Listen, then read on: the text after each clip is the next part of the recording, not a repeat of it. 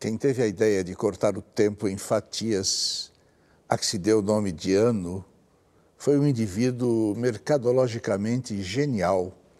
Ele industrializou a esperança, fazendo-a funcionar no limite da exaustão. Doze meses dão para qualquer pessoa se cansar e entregar os pontos.